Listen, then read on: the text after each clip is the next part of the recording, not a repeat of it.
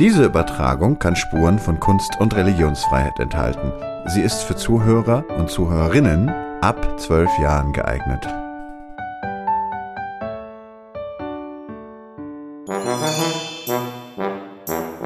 Denkt ihr, Bellini sei ein Pfirsichsekt und Giotto eine Zuckerkugel? Dann wird es Zeit für den Humanismuskurs von Liebe.Bayern. Herzlich willkommen zum zweiten Teil der heutigen Doppelfolge. Mein Name ist Andrea Pauli. Und Stefan Hanitsch, der nimmt euch heute mit auf eine Zeitreise. 400 Jahre Geschichte in 40 Minuten ungefähr. Und am Ende steht das moderne Bayern.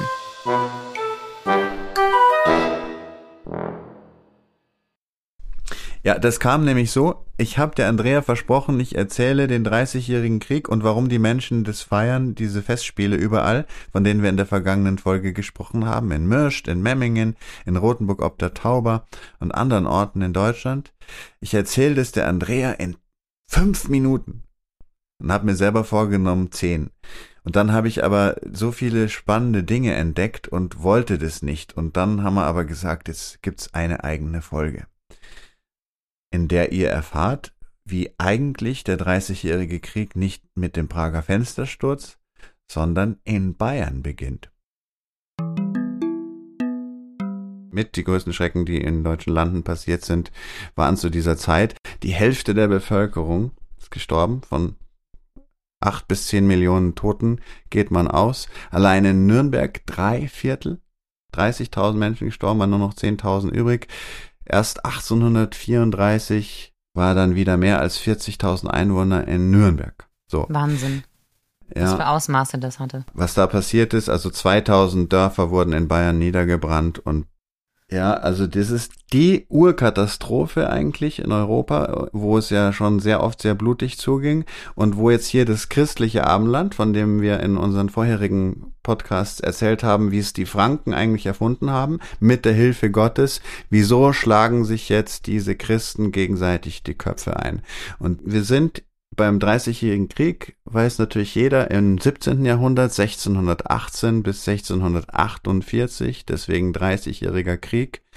Aber eigentlich geht der Konflikt sehr viel länger und ist auch nicht nur auf das 17. Jahrhundert zurückzuführen, sondern es geht wie immer um Gott. Und wegen dieser Katastrophe wird er dann auch aus der Weltregierung verbannt. Später, viel, viel später. Was war also passiert? Die ganze Reise führt uns nach England und teilweise sogar nach Korea. Ich habe versprochen, ich mach's kurz, aber so ein paar Bögen werden notwendig sein, um den weiß-blauen Faden der europäischen Geschichte weiterzuspinnen, den wir angefangen haben in, in der Folge Die Erfindung des christlichen Abendlandes durch Clovis.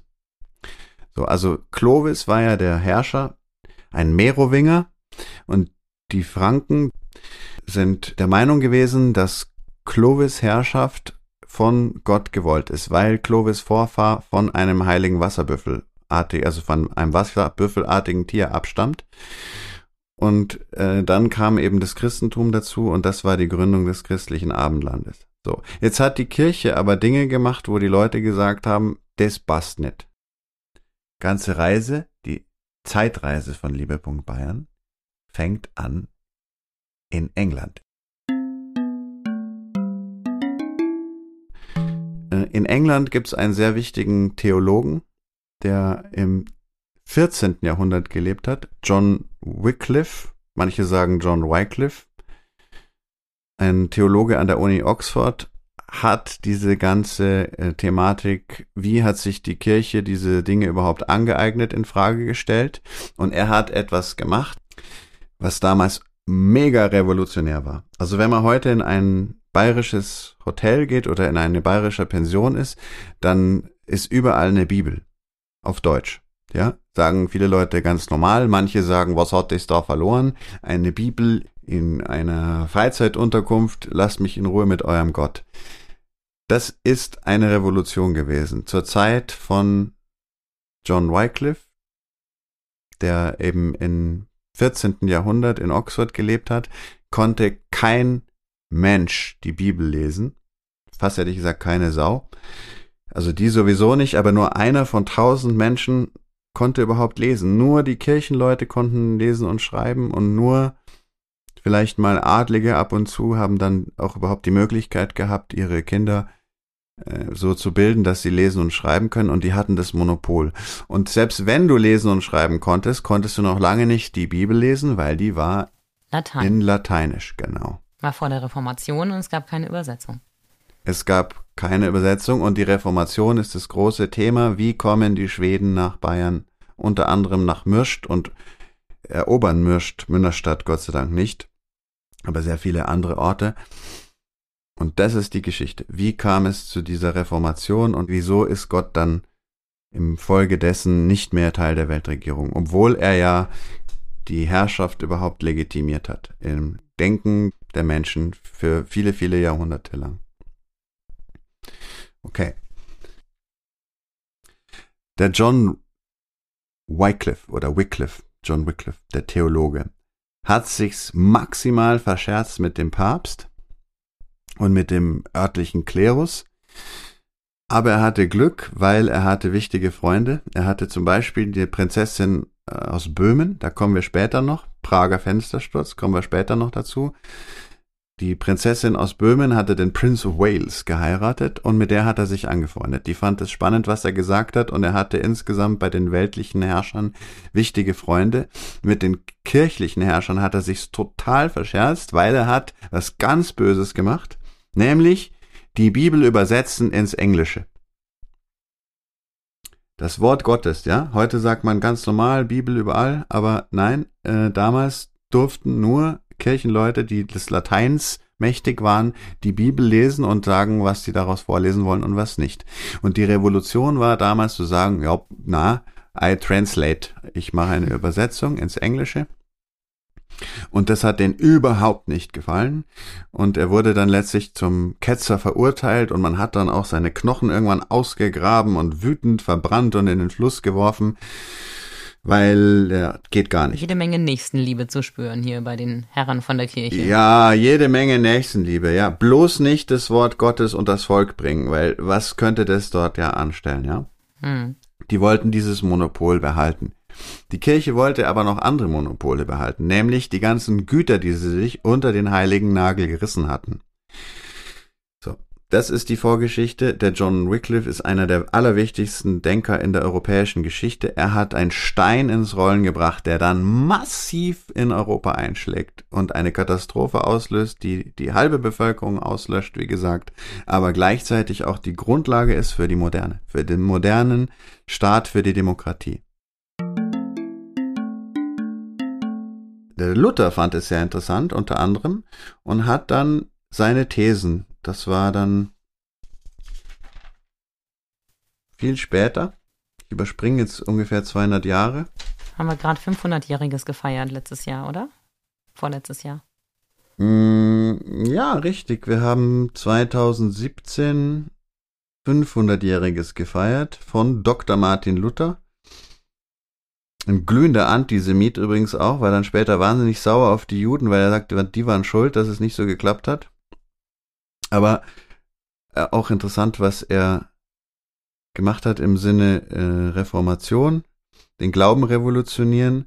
Er hat gesagt, der Glaube entsteht durch Lektüre der Bibel und nicht durch irgendwie äh, große Häuslebaue für Gott und äh, möglicherweise dann, und dieser ganze Ablasshandel. Also die wollten zum Beispiel den Petersdom neu bauen und haben wahnsinnig viel Geld gebraucht. Gott hat gesagt, ich will ein größeres Haus und dann mussten sie äh, die guten Taten der Heiligen verscherbeln. So war die Überlegung, man verkauft die ganzen tollen Taten der Heiligen und tauscht die praktisch gegen die Sünden und die Menschen können sich dann freikaufen von ihren Sünden. Das fand er alles furchtbar und hat gesagt, das ist der falsche Weg.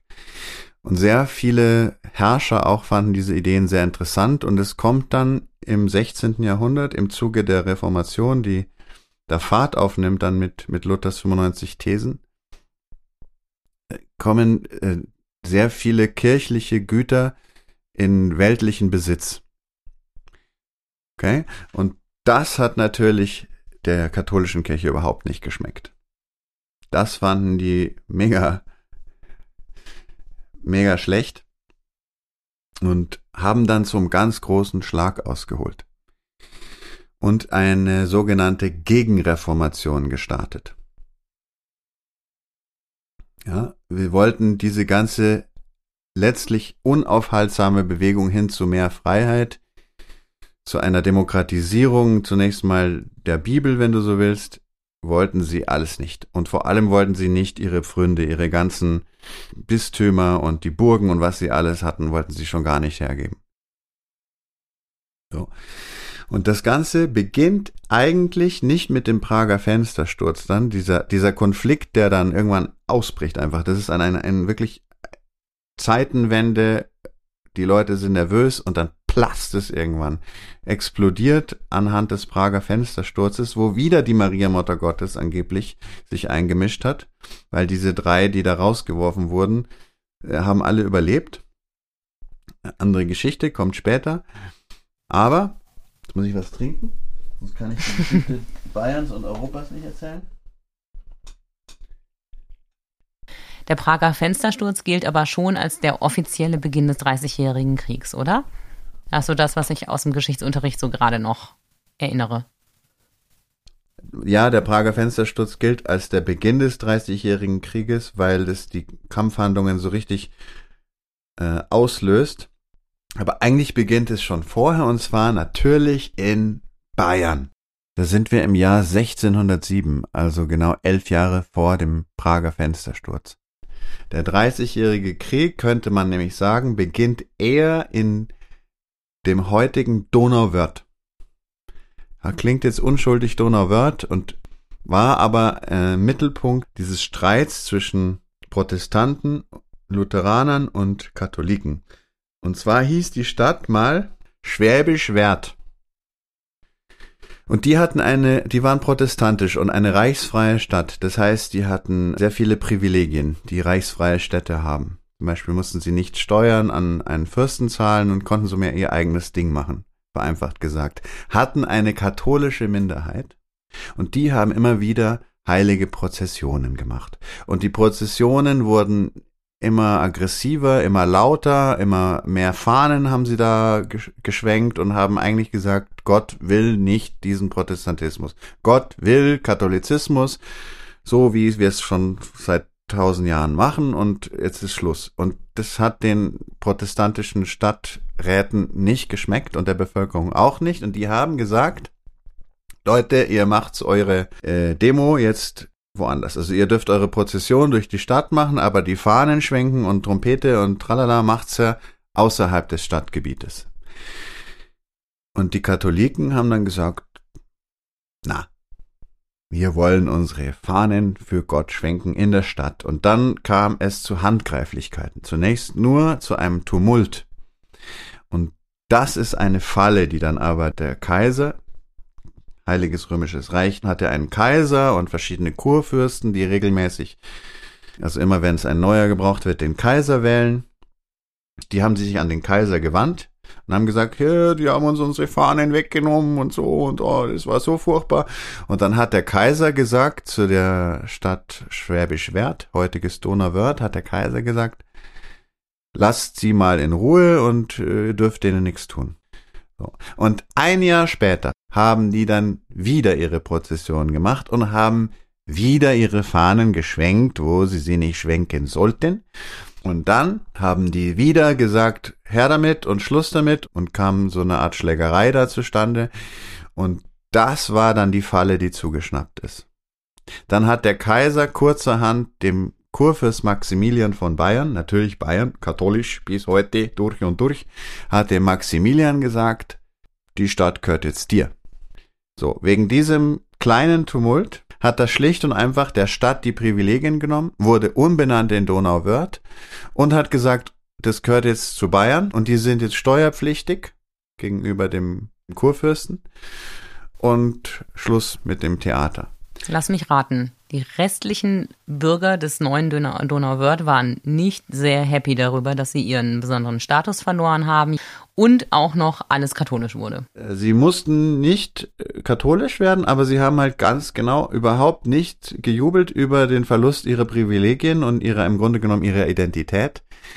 Und vor allem nicht nur das, es ist eben dann, es gibt zwar kein Facebook und man sagt, oh guck mal, hast schon geteilt und ja, Maximilian und so, äh, oder gehört jetzt, die haben sie umbenannt, sondern es gibt andere Wege der Kommunikation, sie sind langsamer, aber es erschüttert natürlich das gesamte Reich. Da geht natürlich so richtig die Angst um. Was passiert jetzt? Weil die haben natürlich gemerkt, dass das den Katholiken nicht passt. Der Jesuitenorden wurde gegründet in Ingolstadt, Kaderschmiede, volle Kante, Gott, Gott, Gott. Und dieses, und die ganze Gegenreformation hat man ja schon anrollen sehen. Und dann geht so richtig ein Schrecken durch das ganze Reich. Und da sagen die, ja, wenn die jetzt jederzeit wegen irgendeinem Schmarren sagen, das gehört jetzt dem Kaiser oder das gehört jetzt dem katholischen Fürst XY, dann ist natürlich jetzt der Konflikt kurz vorm Ausbrechen. Und entsprechend haben sich die Protestanten auch formiert. Den äh, Donau-Wörtern hat ehemaligen Schwäbisch-Werdern hat's nicht geholfen. Denen kam keiner zu Hilfe. Die haben zwar zunächst die Steuereintreiber von Maximilian haben sie zunächst in die Wüste geschickt, aber beim nächsten Mal kamen sie dann halt mit 5000 Mann, mit Kanonen, alles drum und dran. Und dann haben sie gesagt, okay, äh, hier Steuern, kein Problem. Also Problem schon, aber wir zahlen freiwillig, bevor sie uns total kaputt schießen. Aber das hat sich dann eben der Widerstand formiert. Okay, die Freiwilligkeit ist da so ein bisschen in Frage gestellt, würde ich sagen.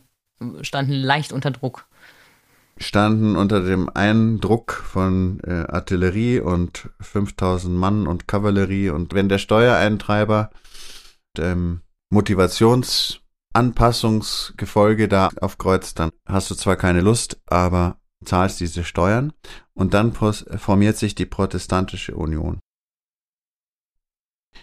Und in Prag der Fenstersturz. So. Was war jetzt da? Was hat das damit zu tun? Die endgültige Explosion des Pulverfasses, das Europa halt da war, entzündet sich an zwei Funken, nämlich der Schließung und Zerstörung von evangelischen Kirchen in Böhmen. Königreich Böhmen, ganz wichtig für Habsburg, die, die wichtigste Macht zu der Zeit, ähm, das Heilige Römische Reich dominiert und auch Spanien. Was wiederum den Franzosen natürlich nicht so gut gefallen hat. Die waren da eingekeilt, kommen später noch dazu. Obwohl sie sehr katholisch waren, haben sie auf Seite der Protestanten dann später gekämpft. In Prag der Fenstersturz. Also da haben Leute dann gesagt, wenn ihr unsere Kirchen einfach zumacht oder sogar abreißt, dann ist die Religionsfreiheit, die in einem sogenannten Majestätsbrief zugestanden worden war, nicht das Pergament wert, auf dem es geschrieben ist. Die Stände haben sich dann an den Kaiser gewandt und haben gesagt, was ist mit unserer Religionsfreiheit, was ist mit unseren Kirchen? Und der Kaiser hat gesagt, also Habsburger Kaiser hat gesagt, das hat mit mir gar nichts zu tun und das ist eine innere böhmische Angelegenheit. Dann haben sie gesagt, gut, ist jemand anders schuld. Dann sind sie nach Prag gegangen und haben dann, ich habe mir die Namen aufgeschrieben, weil ich die mir unmöglich merken konnte, dann haben sie dort zur Verantwortung gezogen die Statthalter des Kaisers, nämlich Jaroslav Borsita Graf von Martinitz, Wilhelm Slavata von Chlum und Koschenberg und blöderweise war auch noch da, also blöd für ihn, der Kanzleisekretär Philipp Fabricius. Und natürlich haben sie sie nicht einfach aus dem Fenster geworfen, sondern sie haben sich lange eine Anklageschrift überlegt und haben das denen vorgelesen und haben gesagt so und so und so und so und so. Und die drei haben dann auch entsprechend geantwortet und haben sich verteidigt. Das war denen ja aber wurscht. Die haben gesagt, na, ihr müsst's büßen, ihr fliegt's aus dem Fenster. Und die haben alle drei überlebt. Und die katholische Legende sagt auch hier wieder Maria, Mutter Gottes, persönlich vom Himmel gesprungen und zack, die irgendwie aufgefangen und 17 Meter darunter. Ja, da gehen Touristen, da gehen Schulklassen dahin. Und dann sagt die Führerin sagt, ha, ha, ha, das war nicht Maria Mutter Gottes, war Misthaufen. Es gibt einen guten Film von Peter Helger auf YouTube. Er ist eine Prager Attraktion. Der Fenstersturz von 1618. Die Führer erzählen mit einer gewissen patriotischen Häme von der sanften Landung auf einem Misthaufen. Und äh, die landete, wie ich schon gesagt habe, ohne dass demjenigen was passiert ist, auf dem Misthaufen. War ein ganz lustige Ende. Äh, nur mit Schreck kamen sie davon. Ja. Mindestens ab 12, kommt drauf an. Für manche Leute ist das gar nichts, also der geht dann auch auf diese verschiedenen Gräuel ein, aber macht insgesamt eine sehr sachliche Doku, Dokumentarfilm alter Schule. Peter Milger heißt er, glaube ich. Wir verlinken den Film in den Show Notes. Die Wahrheit liegt wahrscheinlich irgendwo dazwischen, weil ein Misthaufen unter dem Fenster des Rats ganz sicher nicht. Also war nicht Standard. Es hat sowieso genug überall gestunken, ja. Nee, also auf keinen Fall hätten sie sich dort einen Misthaufen hingestellt, hinstellen lassen. Man geht davon aus, dass das eine Mischung ist aus Glück und günstigen Umständen, nämlich einerseits sehr schwere Mäntel, die man da hat. Erstens, Zweitens, das Fenster sehr schmal und man kann die Leute da nicht richtig rauswerfen. Und drittens, die Mauer ist abschüssig. Das heißt, es war eigentlich ein Fensterrutsch. Ah, okay, das heißt, sie sind äh, auf dem Weg nach unten, haben, sind sie ein bisschen abgefangen worden vom Mauerwerk. Sie sind mehr runtergerollt und gerutscht als gefallen. Ganz genau, sonst wären sie sicher, also zumindest nicht mehr in der Lage gewesen abzuhauen. Die haben dann, die protestier, die wütenden, protestierenden Protestanten haben dann gesagt, oh, guck mal, die leben noch, die laufen davon, wollten die dann zur Sicherheit über den Haufen schießen, aber viele Köche verderben den Brei. Viele Schützen an einem engen Fenster verderben die Zielgenauigkeit und die sind alle drei abgehauen. Und dann hat aber der Kaiser gesagt, aha, Ständeaufstand. Also vorher hat er gesagt, nicht mein Problem, oder besser gesagt nicht mein Problem, innere Angelegenheit. Und dann hat er aber gesagt, nix da, Aufstand gegen den Kaiser, Ständeaufstand und hat angefangen, da Söldnerheer aufzubauen, um die Ständegebiete zu terrorisieren. Und letztlich ging es darum, die Kirche gemeinsam mit den Kaiser, mit den Herrschern von Gottes Gnaden, also die alte katholische Elite wollte sich diese sämtlichen bei der Reformation verlorenen Güter zurückholen und hat mal gedacht, so, und diesen Ständeaufstand, den nehmen wir jetzt als Argument. Und sie haben sich von Spanien das bezahlen lassen, diese Söldner, war ja teuer. Gott hat ja Südamerika-Tournee gemacht, mehrere Völker ermordet und jede Menge Gold aber rübergebracht. Spanien sehr reich und haben das vorausbezahlt und es hieß, wir zahlen es dann zurück mit den Bistümern, mit den alten Kirchengütern, die wir dann bei dieser kurzen Aktion zurückholen. Wollte ja keiner 30 Jahre Krieg. Aber man hat schon ganz gezielt kalkuliert, dass der Krieg sich selber finanzieren soll.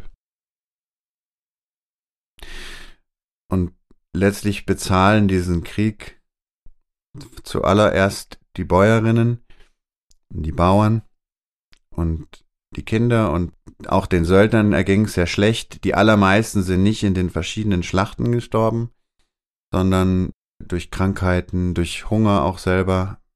War halt sehr bald alles leer gefressen, abgebrannt, die Bauern tot, von nix kommt halt nix. Und dann hat es also sehr lange gedauert. Das ist nochmal eine ganz eigene Geschichte. Auf den Krieg will ich gar nicht eingehen. Das ist ein langes Hin und Her. Frankreich mischt dann auch mit, obwohl natürlich die urchristlichste Nation und der allerchristlichste König, der französische König, eigenem Vernehmen nach ist, geht's halt dann um Macht, weil er will nicht, dass die Habsburger noch mächtiger werden. Er ist ja eh schon eingekeilt, von links Spanien, von rechts Heilige Römische Reich und hilft dann den Protestanten. Und irgendwann kommt auch Gustav Adolf aus Schweden herbeigeritten.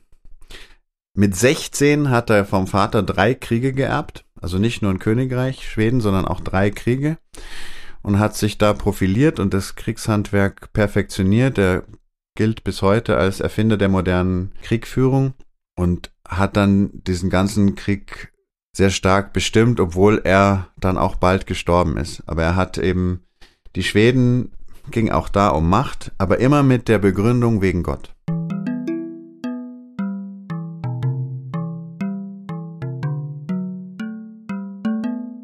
Es geht dann los mit dem Krieg und dann wird es ein sehr bald ein europäischer Krieg. Die spanischen Niederlande protestantisch.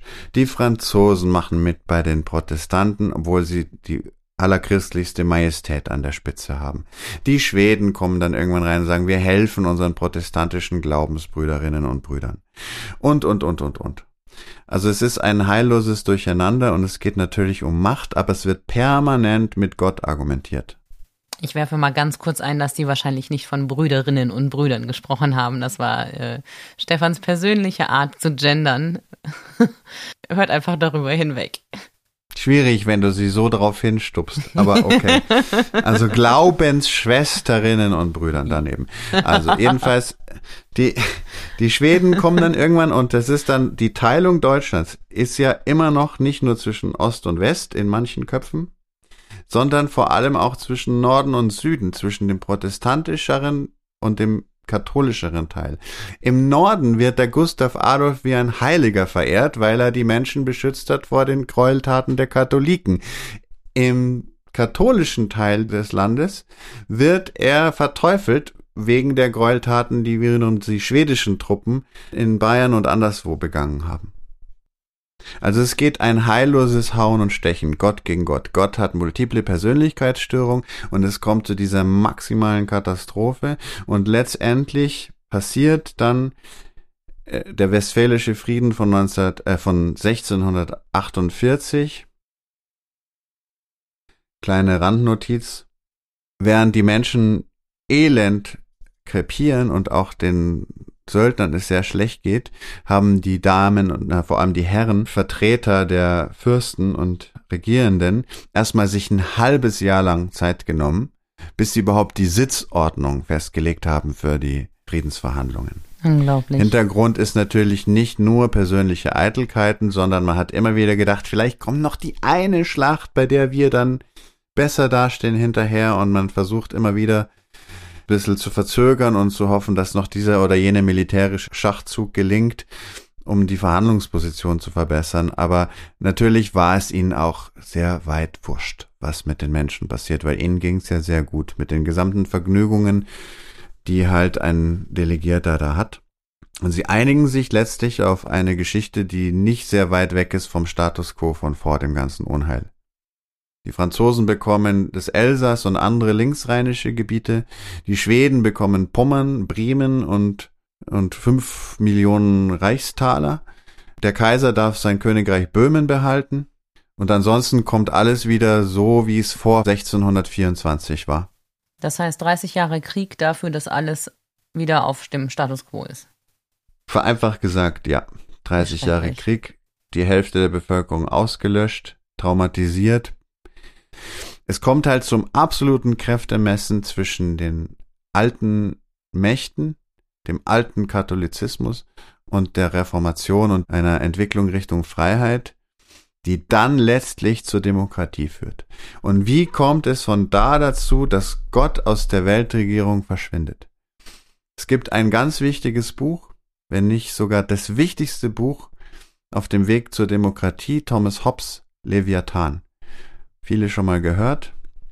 Es erschienen 1651. Berühmtestes Zitat ist Homo homini lupus est. Der Mensch ist des Menschen Wolf. Auch Homo homini lepus est. Mensch ist des Menschen Hase, ist da auch drin. Aber bekannter das mit dem Wolf. Und es ist natürlich entstanden vor diesem schrecklichen Eindruck des Hauens und Stechens im Namen Gottes. Menschen, die sich, die behaupten, sie wüssten, was Gott will und ihre Machtpolitik immer wieder mit Gott begründen und das Ganze noch komplizierter wird, als es eh schon ist, hat sich Hobbes überlegt. Und dann macht er die entscheidende Wende, die unsere moderne, unsere Demokratie überhaupt philosophisch begründet, nämlich, dass er sagt, die Herrschaft ist jetzt nicht mehr irgendein merowingischer Wasserbüffel, heilig oder nicht. Die Herrschaft ist nicht mehr von Gottes Gnaden, sondern geht vom Volk aus. Ist noch nicht jetzt direkt der Weg zur Demokratie, aber es ist der entscheidende Turn, weil vorher war die Herrschaft von Gottes Gnaden abgeleitet. In der CSU bis in die 70er Jahre noch. Da wurde ja tatsächlich. In den USA auch für den einen oder anderen noch heute. Kommt wieder, ja. Kommt wieder. Es gibt immer noch diese Kräfte, die zurück wollen in die Vergangenheit. Wo man sagt, nicht nur Gott eine Bezugsperson, so wie der eine Kanzler schwört auf die Bibel, die andere Kanzlerin vielleicht nicht, äh, schwört auf Gott. So wahr mir Gott helfe, darf der Kanzler sagen, wenn er will, oder die Kanzlerin, muss aber nicht weil es gibt eben seit 1651 eine neue geistesgeschichtliche Grundlage für Europa, für das christliche Abendland. Das ist das, was diese Kultur aufgrund des Hintergrundes dieser furchtbaren Katastrophe dann vornimmt, ist, dass man sagt, okay, das ist Machtpolitik ist eh schon kompliziert genug. Gott hat aus der Regierung zu verschwinden. Er hat da nichts verloren. Die Macht geht vom Volk aus. Und Hobbes sagt dann, dieses Volk will nicht diesen anarchischen Zustand. Die wollen nicht diesen ewigen Kriegszustand, der auf internationaler Ebene herrscht, weil es da kein Gewaltmonopol gibt. Das Volk will einen Staat und gibt sich selber einen Herrscher weil sonst ist dieses Unheil. Klingt logisch. Das ist etwas, was man Vertragstheorie nennt, wo man einen fiktiven Zustand, den es so nicht gibt, eine Art Utopie, hernimmt und sagt, wenn die Menschen entscheiden dürften, ob sie ein Hauen und Stechen wollen oder ein Gewaltmonopol, egal ob der Herrscher jetzt ihre Konfession hat, welchen Gott der jetzt möglicherweise hat oder nicht, würden sie sich für das Gewaltmonopol, also für einen Zentralstaat entscheiden. Und sie sind aber diejenigen, von der diese Macht ausgeht. Das ist der Kern von Demokratie. Das war aber zu dem Zeitpunkt. Später sagt man dann repräsentative Demokratie oder so. Entschuldigung. Das war zu dem Zeitpunkt aber absolut revolutionär, oder? Es ist der revolutionärste Gedanke überhaupt. Hm. Die Römer hatten natürlich, bis Cäsar und Augustus es zerstört haben, hatten die auch eine Republik. Es kommen ja, deswegen heißt es auch Renaissance, es kommen alte Ideen hoch. Aber für Europa war es die Revolution schlechthin, hm. die dann überhaupt die gesamte Neuzeit begründet und der erste Staat, der das dann umgesetzt hat, waren natürlich die Vereinigten Staaten. 1776 aber erst. 1776. Das war nochmal 100 Jahre später. Ja, das war nochmal 100 Jahre später. Aber, und genauso wie auch es lange dauert von den ersten Gedanken, wie Übersetzung der Bibel zugänglich zu machen, ist ja auch ein demokratischer Gedanke hm. von dem John Wycliffe. Denn jeder Mensch zumindest jemand kennt, der lesen kann und der ihm die Bibel vielleicht vorliest und irgendwann dann auch mehr Menschen selber lesen können. Das ist ja auch Empowerment, sagt man auf Bayerisch. ja, genau. So, und das ist dieser Bogen, der da passiert. Ja. Und 1776 ist dann etwas später, dann 1789 in Frankreich, La Grande Nation, macht dann auch, sagt so, da wird dann aus ähm, wie heißt es? Aus dem König von Frankreich wird der König der Franzosen. Das ist ein großer Unterschied. Das ist ein riesiger Unterschied tatsächlich. Hört sich klein an, ist aber riesig, weil der König von Frankreich, der ist halt Papa Schlumpf von Frankreich. Hm. Der König der Franzosen ist sowas eigentlich schon wie ein Minister. Der allererste, der später heißt er dann Le Président.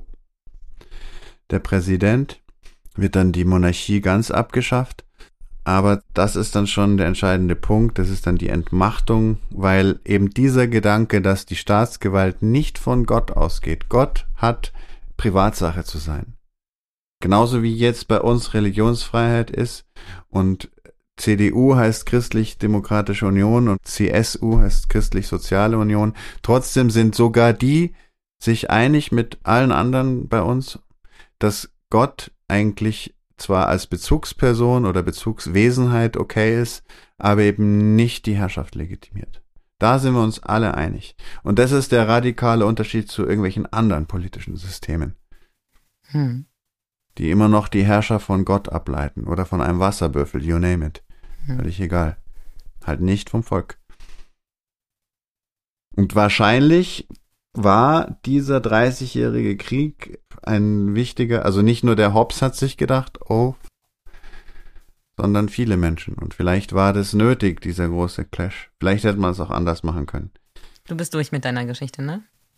Dann bin ich froh, dass die ganze Geschichte doch irgendwie noch ein versöhnliches Ende gefunden hat. Und ein weiterer positiver Aspekt sind ja auch die Festspiele, die daraus erwachsen sind, dass sich die Menschen an diese wirklich schreckliche Zeit, an diesen langen Krieg erinnern. Wir haben das ja in der vorherigen Folge schon kurz erwähnt. Da sind einmal die Festspiele in Rothenburg ob der Tauber, in Memmingen und natürlich in Münnerstadt. Denn über die sind wir auf dieses ganze Thema ja überhaupt erst gekommen. Ich würde gerne jetzt tatsächlich an der Stelle einen Gedenkmoment einfügen. Dann machen wir das.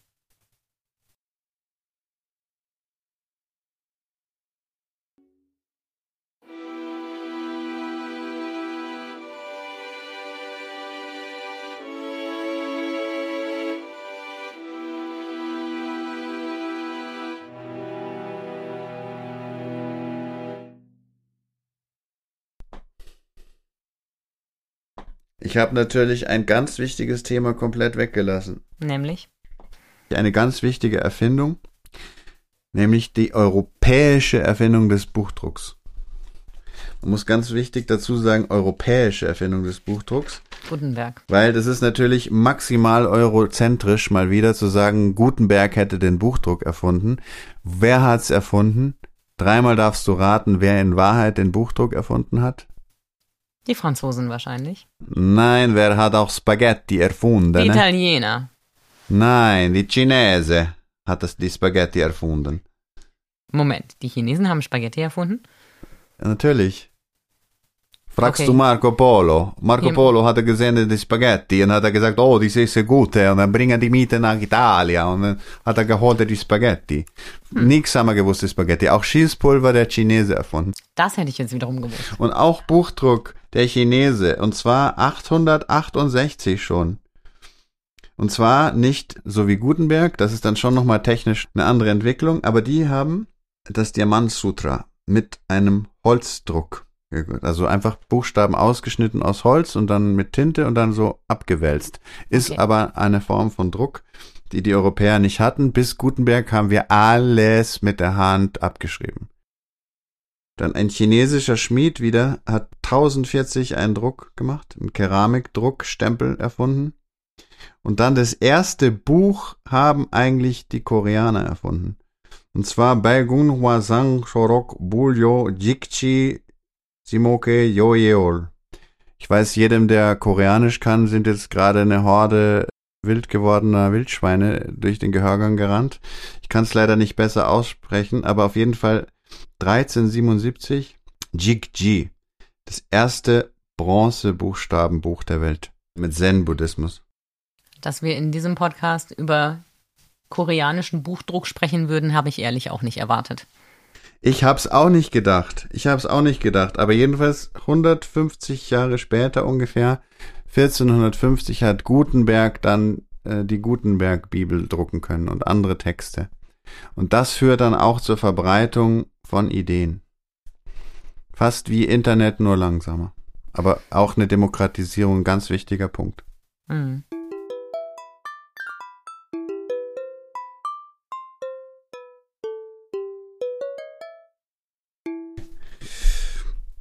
Also wenn ihr über den 30-jährigen Krieg und vielleicht ein bisschen die Stimmung mehr wissen wollt, es gibt von Peter Hagendorf ein Tagebuch.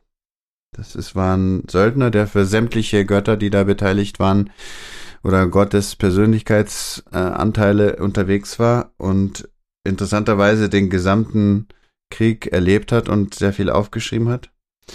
Vom Abt Maurus Friesenegger, äh, der im Kloster Andex lebte, gibt's auch äh, ein Tagebuch. Das ist im Alitera Verlag erschienen. Dann natürlich das kleine Gespenst von Ottfried Preußler. Das kleine Gespenst hat ja seine Erfahrungen mit den Schweden und dann kommt so ein Festspiel. Äh, wie, wie war das nun mit diesem Torstensohn? Also, an diesem 27. Juli kam dieser Torstensohn mit seinen Schweden hier angerückt. Fußvolk, Kanonen und Reiterei. Viele tausend Soldaten und Offiziere. Es bumste den ganzen Tag und die halbe Nacht. Es war nicht zum Aushalten, sage ich Ihnen. Ja, und haben Sie, haben Sie etwas dagegen tun können? Gewiss doch. Ja, aber was war zu tun? Ich habe mir diesen Torstensohn einmal vorgeknüpft. Den, den General? Vorgeknöpft? Ei, ei. Ja, vorgeknüpft. Und von Daniel Kehlmann, Till, ist auch ein tolles Buch. Das hat mir sehr gut gefallen, wie da die Stimmung eingefangen wird und kriegt man ein Gefühl für diese Zeit, auch wenn es nicht so sehr in diese ganzen Details geht. Ach ja, und dann im Bayerischen Staatsarchiv gibt's über den Feldzug Maximilians des Kurfürsten, gibt's von den Jesuitenpatern Drechsel und Busidian sowie von seinem Sekretär Mandel gibt's Aufzeichnungen. Auszüge davon auch in dem auf YouTube erschienenen neu aufgelegten Film von Peter Milger. Das ist jetzt wirklich eine bunte Mischung an Büchern. Ich würde sagen, wir posten zu allen vier Büchern, die du gerade genannt hast, auch nochmal die ISBN-Nummern ähm, in der Beschreibung, damit die, die Lust haben, da mal reinzulesen, sich die Bücher direkt besorgen können. Und wir sind natürlich immer dafür, dass ihr das in den lokalen Buchhandlungen macht, also bitte unterstützt die Händler vor Ort. Ja, auf keinen Fall bei Sauron bestellen, bitte. Genau.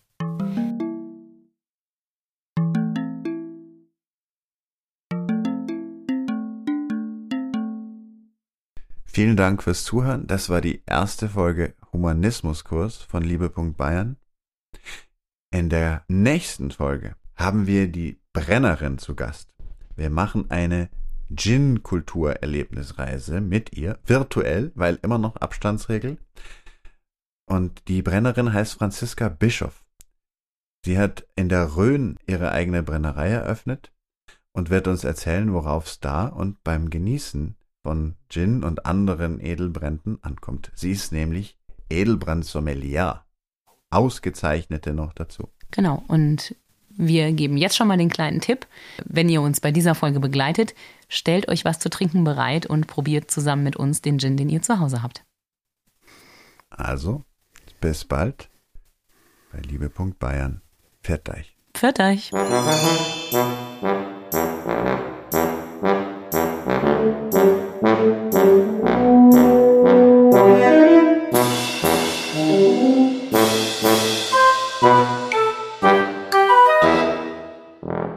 In Rothenburg ob der Tauber, in ähm, Fuck, wo, ach so. Okay, äh, ich freue mich schon auf die Festspiele von Fakometer.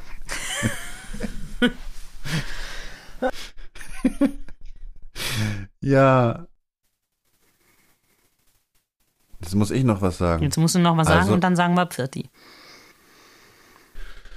War sogar besser als die andere, oder? War irgendwie. Haben wir jetzt schon einen vernünftigen Schluss für die erste von diesen drei? Äh, also, Die Krise, ich weiß dir. Also. Stopp die Aufnahme. stopp die Aufnahme.